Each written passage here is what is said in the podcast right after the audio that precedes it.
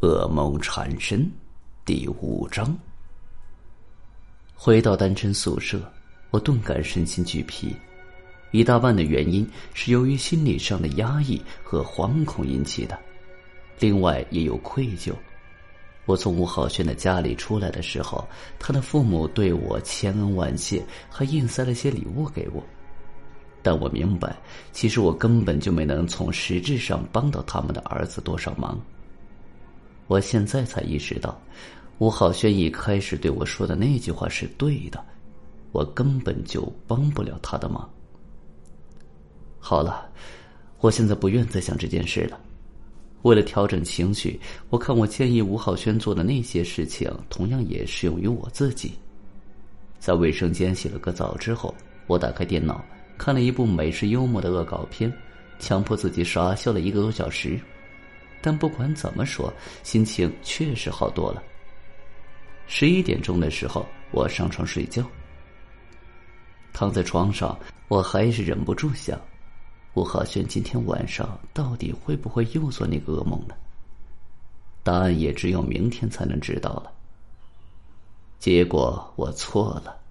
这个答案揭晓的比我预想的中还要快。半夜的时候，我睡得正酣，突然被手机铃声吵醒了。我迷迷糊糊的接起电话，听到对方说的第一句话，睡意立刻就消失了。是吴浩轩，他的声音混杂着无穷的惊悸和恐惧，几乎带着哭腔：“于老师，我刚才又从噩梦中惊醒了，时间果然还是……”四点十七分，我看了一眼手机上的时间，现在是凌晨四点二十分。看来吴浩轩是在惊醒后立刻就跟我打的电话。电话里颤抖、哭泣的声音还在继续。于老师，那个噩梦可怕极了，我知道现在还控制不住发抖，可是我就是想不起来内容。但我知道，肯定发生什么事了。就在明天晚上，于老师，我真的好害怕，我该怎么办？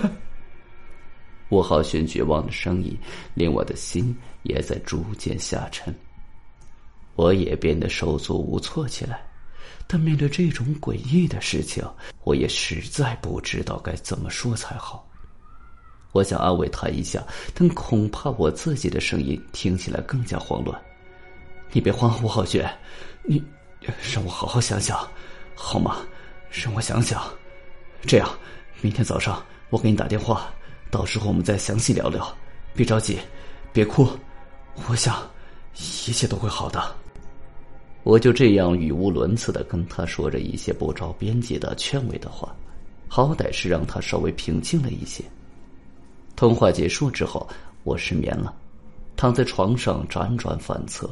前思后想，试图把这一系列诡异莫名的事件以符合逻辑的方式串联起来，并得到一个解释。当我在床上睁着眼睛想了整整半夜，却没有丝毫的头绪，只觉得这件事越想越害人。尽管裹着厚厚的被子，也令我的身体阵阵发冷，不寒而栗。到了早上，我仍然想不出任何合理的解释，更别说是解决的方法了。这使我为难起来。我答应了早上要跟吴浩轩打电话的，可是电话打过去，我跟他说什么好呢？如果我告诉他我无法给予他明确的解决和应对方法，那岂不是会让他更加的感到绝望无助？而且，我也隐隐有种不安的感觉。也许这件事情超出了我们正常的认知范畴，我不该涉入太深，否则可能会引祸上身。基于种种考虑，我整个一天都没有跟吴浩轩打电话，而意外的是，他也没跟我打。我不知道他现在是何种状态，只有乐观的认为，也许是他学会了怎样自我调整。并在心中默默的祈愿他能平安无事。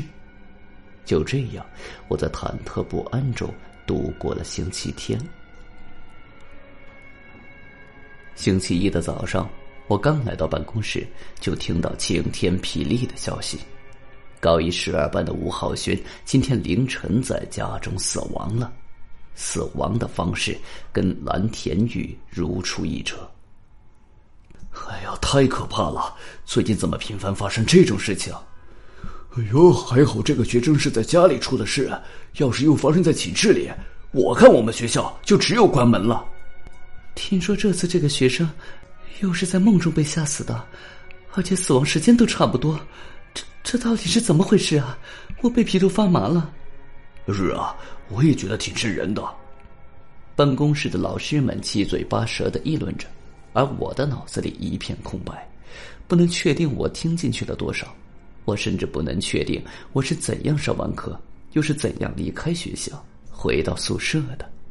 整个一天，我都处于一种惶惑。呆滞的状态。这一次，我不愿再次打听吴浩轩死亡的具体情况，因为我几乎能百分之百的肯定，他死亡的时间就是他连续三天被吓醒的那个时刻，四点十七分。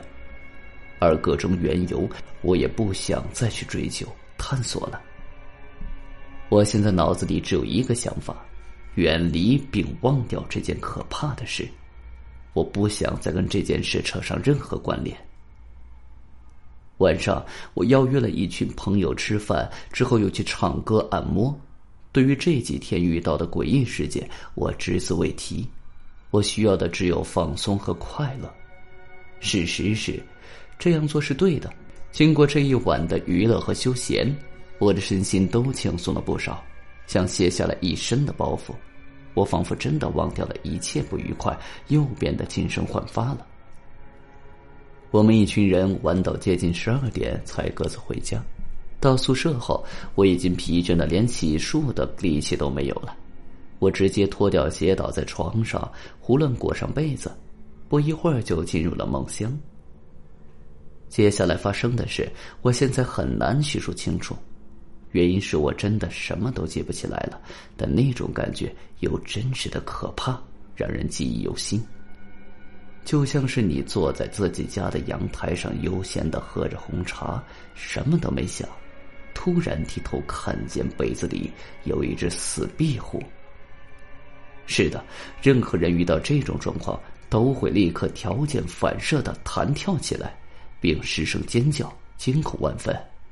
但我要告诉你，我所做的这个比喻，比起我实际受到的惊骇，要轻数十倍。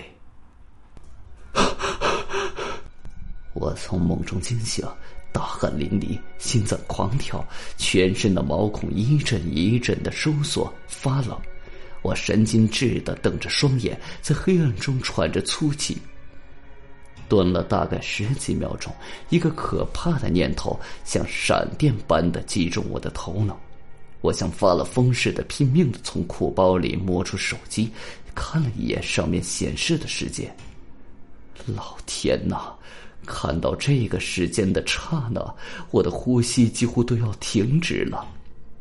四点十八分，我感觉整个世界都旋转起来，天翻地覆。一片漆黑，终于，我最担心和惧怕的事情还是发生了。其实我先就隐隐有所感觉，我知道牵扯进了这件事情来，就有可能像病毒感染一样被感染。结果我那不祥的猜测果然应验了。吴浩轩之后，我就是下一个。我心慌意乱的坐在床上，最后强迫自己镇定下来。我打开灯，去卫生间洗了把冷水脸，然后看着镜中的自己，反复对自己说：“冷静下来，于洋，还没到绝望的时候。现在能救你的，也就只有你自己了。”我重新回到卧室，坐在书桌前，点了支烟，努力思索着有没有解决的办法。很快，我想到了几点重要的线索。我在桌上随便抓了张纸和一支中性笔，将我想到的几点写了下来。第一，这是一件超越理解范畴的离奇事件，不是人为控制的，这一点毋庸置疑。第二，事件的关键在于一个噩梦，这个噩梦会连续三天将人在同一个时间吓醒，而第四天，则会要了那个人的命。第三，蓝天宇是第一个受害者，他在第一天做噩梦后，就把这件事讲给了吴浩轩听，而讲给我听是在他第三天做噩梦之后，所以吴浩轩成为蓝天宇死后的第二个受害者，而我因为晚两天知道这件事，而成为第三个受害者。这样看来，知道了这件事的人大概都会出现同样的状况。写到这里，我好像理清了思绪。我放下笔，思忖着，任何事情都应该是有缘由的，这件事也不会例外。这个噩梦以一种极富规律的方式将人杀死在梦中，肯定是有什么原因。只要找到了事情的缘由，说不定就能发现破解的方法。避免在第四天死亡。对了，想到这里，我不禁心头一颤。如果这个噩梦的目的仅仅是想将人吓死在梦中，为什么要连续做三天之后才在第四天晚上下手呢？为什么不直接就在第一天晚上？而且，为什么前三天要在同一个时间把人吓醒？这样有什么意义吗？是不是在暗示着什么？突然，一个突如其来的念头从我的头脑中闪现出来：这种状况会不会就是传说中的托梦？也许是某种灵异的能量想通过托梦的这种方式达到某种目的，而他给了三天的期限，如果三天之内那个人没能办到所托之事，他就将其杀死，并将目标转移到下一个人。会产生这种想法，我自己都吓了一跳，并觉得荒谬绝伦。但此时此刻，我无法想出更合理的解释了。目前，我觉得只有一条路可走，就是找到这件事情的根源，并解决噩梦所隐藏的秘密。可是，该死的！我忽然想到，我刚才醒过来的时候，完全不记得梦境的内容了。就跟之前蓝天宇和吴浩轩说的一样，我只记得有种异常恐怖的感觉向我袭来，将我惊醒，其他就什么都记不起来。如果我连这个噩梦的内容都无法探知的话，那其他的不就全都无从说起了？焦躁的思索了一阵之后，我紧皱的眉头渐渐展开了。对了，我几乎都忘掉我的职业了。我是心理学老师啊，普通人无法回忆起梦境的内容，但我运用心理暗示法的话，应该一点都不困难的。本集已经播讲完毕，感谢您的收听，请您多多点赞评论，如果喜欢，请订阅此专辑，谢谢。